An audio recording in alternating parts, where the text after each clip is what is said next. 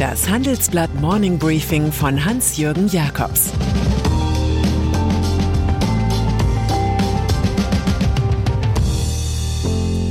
Guten Morgen allerseits.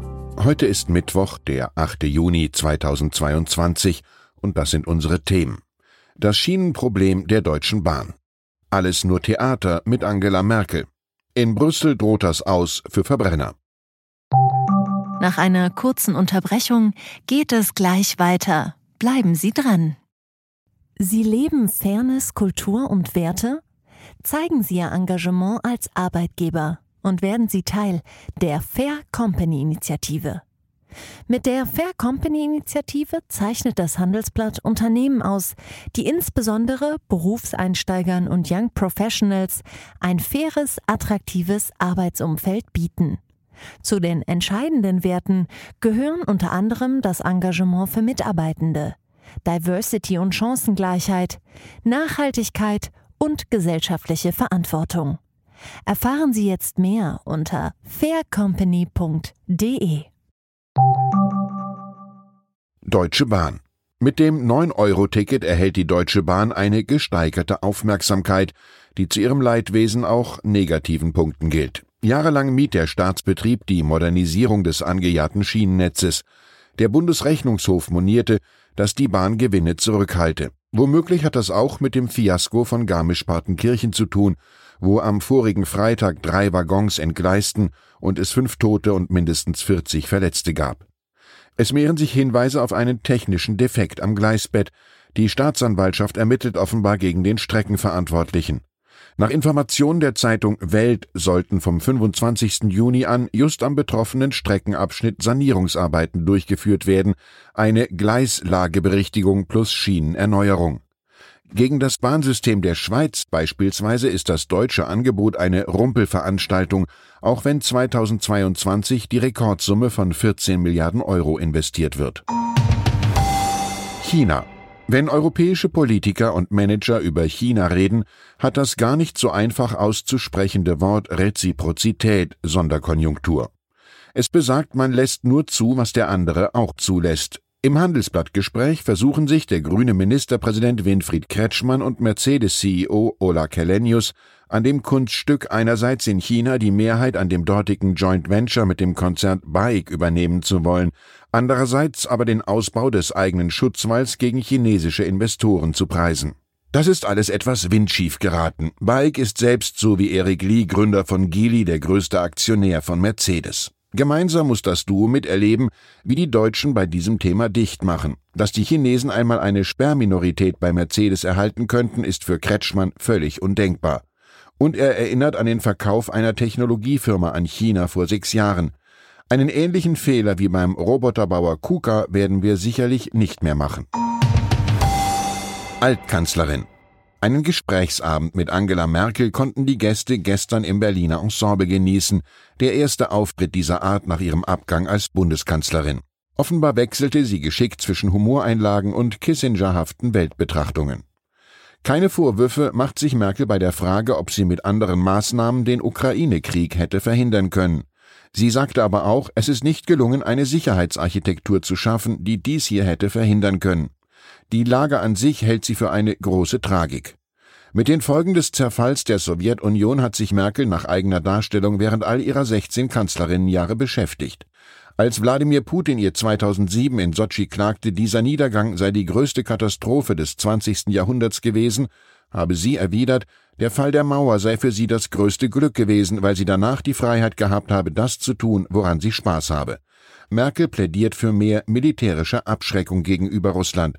Das sei die einzige Sprache, die Putin verstehe. Als Nebenkanzlerin will Merkel partout nicht wahrgenommen werden. Sie sagt, es ist nicht meine Aufgabe, Kommentare von der Seitenlinie zu geben. Nur wenn mögliche Versäumnisse ihrer Amtszeit zur Sprache kamen, wurde sie energischer, zum Beispiel als es um die Bundeswehr ging, die in einem katastrophalen Zustand sei. Das Einzige, worauf sich die CDU-Politikerin einließ, war der Satz, die Bundeswehr hat Nachholbedarf. Wenn es um Erklärungen zu ihrem Amt und die Zeit danach geht, hat offenbar sie Nachholbedarf. Autoindustrie Automanager schauen heute gebannt nach Brüssel. Die Europaparlamentarier entscheiden, ob sie dem Umweltausschuss folgen und dann beschließen, dass in der EU von 2035 an nur noch elektrisch betriebene Pkw und leichte Nutzfahrzeuge bis 3,5 Tonnen zugelassen werden. Bei dieser Abstimmung über die neuen CO2-Werte könnte also das Aus für die Verbrenner beschlossen werden, mit denen deutsche Autokonzerne wie BMW oder Mercedes noch glänzende Geschäfte machen. Die Mehrheitsverhältnisse sind unklar. Manfred Weber aus dem Autoland Bayern, Chef der konservativen EVP, hat sich festgelegt. Er meint, ein frühzeitiges Aus für Verbrennermotoren könnte negative Entwicklungen für die soziale Balance in der Gesellschaft forcieren. Damit würden fortschrittliche Transformationstechnologien aus Europa zerstört. Zulieferer Nostalgie wirft keine Rendite ab. Doch der schwäbische Autozulieferer Mahle zeigt vor seiner Zentrale in Stuttgart groß die Kolben, mit denen Michael Schumacher im Jahr 2003 auf Ferrari Formel 1 Weltmeister wurde. Sie stammen von Mahle, erklärte uns der mächtige Aufsichtsratschef Heinz K. Juncker einst bei einem Interview. Heute ist der Konzern ein Beispiel für die schwierige Transformation im Automarkt. Die Elektromobilität kommt über die deutsche Autoindustrie wie die Eiszeit über die Höhlenbären, schreibt mein Kollege Martin Buchenau in seiner großen Analyse. Rote Zahlen im Kerngeschäft, zehn Prozent der Belegschaft abgebaut, drei Chefs in vier Jahren verschossen. So sieht Krise aus. Kühlsysteme für Elektroautos zusammen mit der Firma Beer eingekauft sind die Hoffnung des Konzerns, doch ausgerechnet hier greift Ortsrivale Bosch an. Fazit ein Lehrstück über verpasste Chancen und Männer, die von der Macht nicht lassen können. Europa. Und dann ist da noch die Ladebuchse, ein Detail der digitalen Überversorgung, das Menschen kirre machen konnte. Die Unterschiedlichkeit endete ja nicht einmal beim Produktnamen. Apple-Nutzer zum Beispiel verfügen in der Regel über viele dieser weißen Kabel mit verschiedenem Endstück. Der Beifall des Publikums ist den Unterhändlern des Europaparlaments und der EU-Staaten gewiss, die sich für 2024 auf eine einheitliche Ladebuchse für Smartphones, Tablets, Kopfhörer, Digitalkameras, Spielkonsolen und viele weitere Geräte geeinigt hatten. USB-C heißt der künftige Standard. Die EU kalkuliert, es komme zu Einsparungen von 250 Millionen Euro und 11.000 Tonnen Elektroschrott pro Jahr. Apple und der Verband Bitkom dagegen kritisieren, die Neuregelung werde Innovationen bremsen. Vermutlich ist die Einführung weiterer Ladebuchsen gemeint. Freunde des einfachen Ladekabels schlagen nach bei Friedrich Nietzsche, der sagte, als ich des Suchens müde war, erlernte ich das Finden. Ich wünsche Ihnen einen findungsreichen Tag. Es grüßt Sie herzlich Ihr Hans-Jürgen Jakobs. PS Ökologisch und ökonomisch steht das Thema Energieverbraucher für Vermieter, Verbraucher und Unternehmen ganz oben auf der Agenda. Im Rahmen der Innovation Week analysieren wir am Montag, den 13. Juni, in einem Livestreaming-Event, wie Deutschland in Sachen Energieeffizienz weiterkommt. Wo liegen die größten Einsparpotenziale? Was bringt einen messbaren Effekt? Melden Sie sich gerne im Internet dafür an.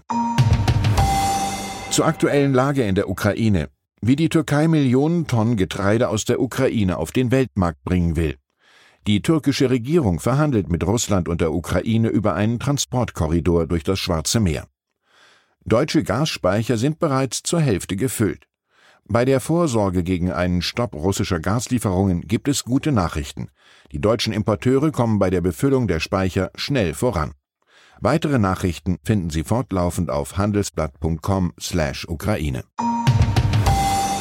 Das war das Handelsblatt Morning Briefing von Hans-Jürgen Jakobs, gesprochen von Peter Hofmann. Die Welt steht vor gewaltigen Herausforderungen. Zum einen die Energiewende voranzutreiben und gleichzeitig den Klimawandel einzudämmen. Und auch der Energieträger Wasserstoff gewinnt weltweit immer mehr an Bedeutung. Doch wie geht es weiter? Erfahren Sie mehr auf dem Handelsblatt Wasserstoffgipfel 2024 am 12. und 13. Juni in Essen. Infos unter handelsblatt-wasserstoffgipfel.de. Mit dem Vorteilscode Wasserstoff 2024 erhalten Sie einen Rabatt von 15% auf die Tickets.